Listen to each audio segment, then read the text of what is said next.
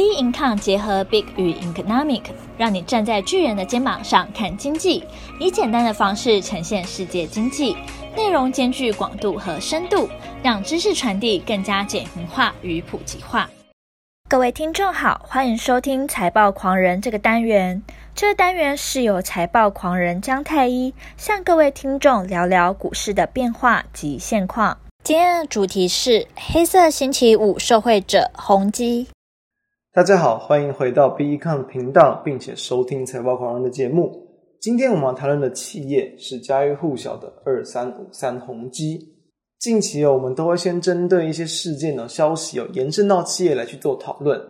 今天要讨论的宏基哦，跟什么最有相关性哦？那就是在我们录制时间的隔一天呢，十一月二十七号，黑色星期五即将到来。相信大家应该早就可以看到很多的一些购物平台啊、电商，甚至一些游戏哦，都有推出一些所谓的黑色星期五的一些优惠资讯了。那以台厂来讲，当然如果是以台湾这个内需市场而言，我们最主要的消费旺季可能在十一月，还是以双十一为主。但是哦，国外基本上还是这个以这个黑色星期五为主。所以说，台厂而言呢，这个消费品品牌厂，并且在国外电商品牌知名度高的企业，当然是最有机会受惠的。宏基就是这样的一间公司哦，应该也不用特别介绍了吧？全球前十大的这个 PC 品牌厂，基本上来讲，以这个亚马逊的一个这个浮动的一个排名来看哦，它会做及时的去做调整更新嘛。以目前录制时间来看，基本上宏基的电脑也都能够位居在这个笔电的前三名。那以一些新闻整理的资讯来看，基本上宏基哦，在今年的亚马逊的一个笔电的销售排行来讲，前十名也是位居了两名哦。桌机啊，跟多合一的这个电脑也都是位居在这个第一名的，也因此来讲，其实哦，他们是很有机会会去受惠到，不管是这一波的黑色星期五的一个购物潮，甚至哦，像是在今年年底的一个耶诞节啊、新年等等的消费旺季，搭配到说今年疫情的影响，相信大家也都闷坏了，对于电商的一些需求一定都会有所的提高，也会是比较有机会去挹注到宏基的一个表现。但是我们要以过往的一个股价来看呢，其实宏基往往在这段时间哦。并不是说它的一个股价都会在这一段的一个消费热潮会有很明显的表现，因此来讲，其实我们认为这个地方不需要把它视作一个可能有做机会去做一个这个可能事件型交易啊，或者是一些短线题材的部分。但是我们依旧可以从这样的一个营运力度来去了解一下它未来的展望，以及哦，在今年它的一个营运的一个状况哦。在今年因为受到疫情的影响嘛，所以说所谓的一些在家工作啊，这个远距上班、远距的一些需求的订单是很强劲的。那对于这个宏碁都是有很多正面的一些挹注。今年来讲，累计到目前已公布的营收是有年增十五点五趴的，第三季的营收也是突破了八百亿元哦，创下二零一五年来的单季新高，年增是有高达大约二十七趴的。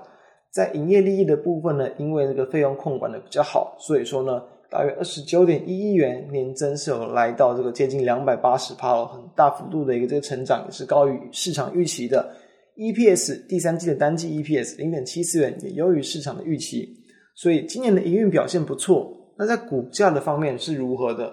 目前来讲，成交在大约二十三块上下。那以今年累计前三季，目前大概赚一点三四元来说，其实并不是说它有一个非常低估的一个情况，还算是评价合理。因此，通常合理的一个股价，它可能就没有更多的空间。因此，这个地方我们认为，如果你要去从中获利的话，基本上我们等一下会谈到它可能在未来的一些展望的部分，值得哪些去做期待的。但是，如果是以股价目前来看，我们认为哦，等待如果说有机会啊，可能回档到比如说今年上半年的一些这个位置，大约在十九块以下，其实我们认为它会是一个比较更甜美的一个价位啊，是值得去做一个留意的。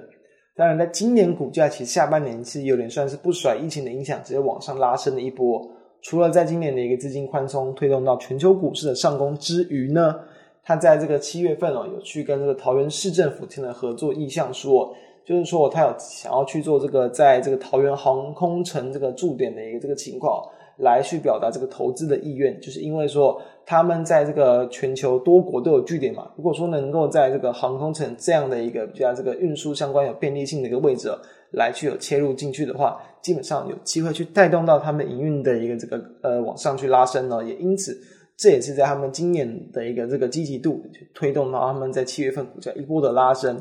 在未来股价展望的一个部分，其实我们认为。其实宏碁有在去年开始就有积极的在他们原先的一些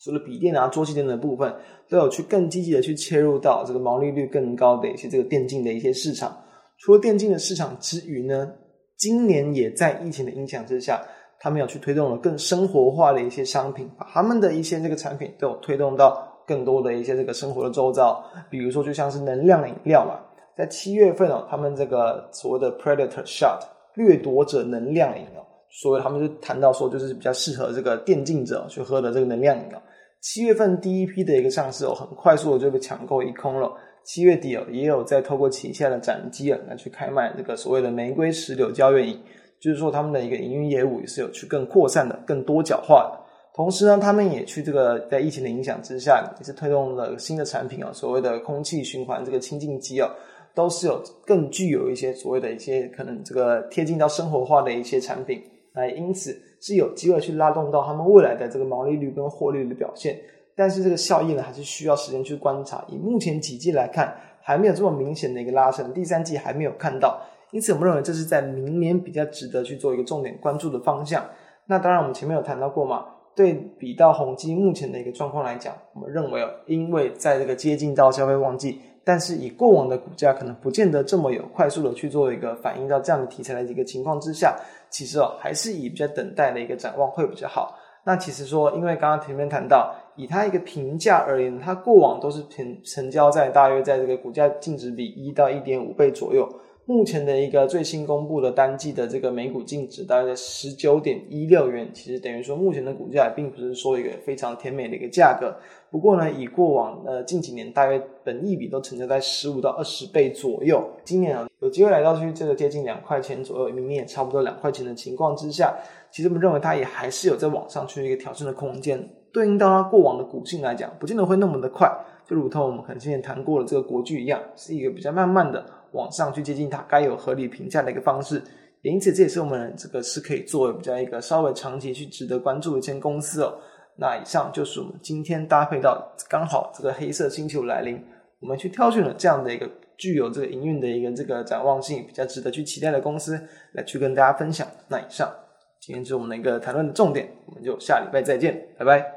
财报狂人就到这边结束，喜欢我们的内容可以订阅。有任何问题、任何想法，可以到我们的脸书专业以及我们的 Instagram 直接与我们做交流。我们的 IG 账号是病抗点 IG。我们下期见喽，拜拜。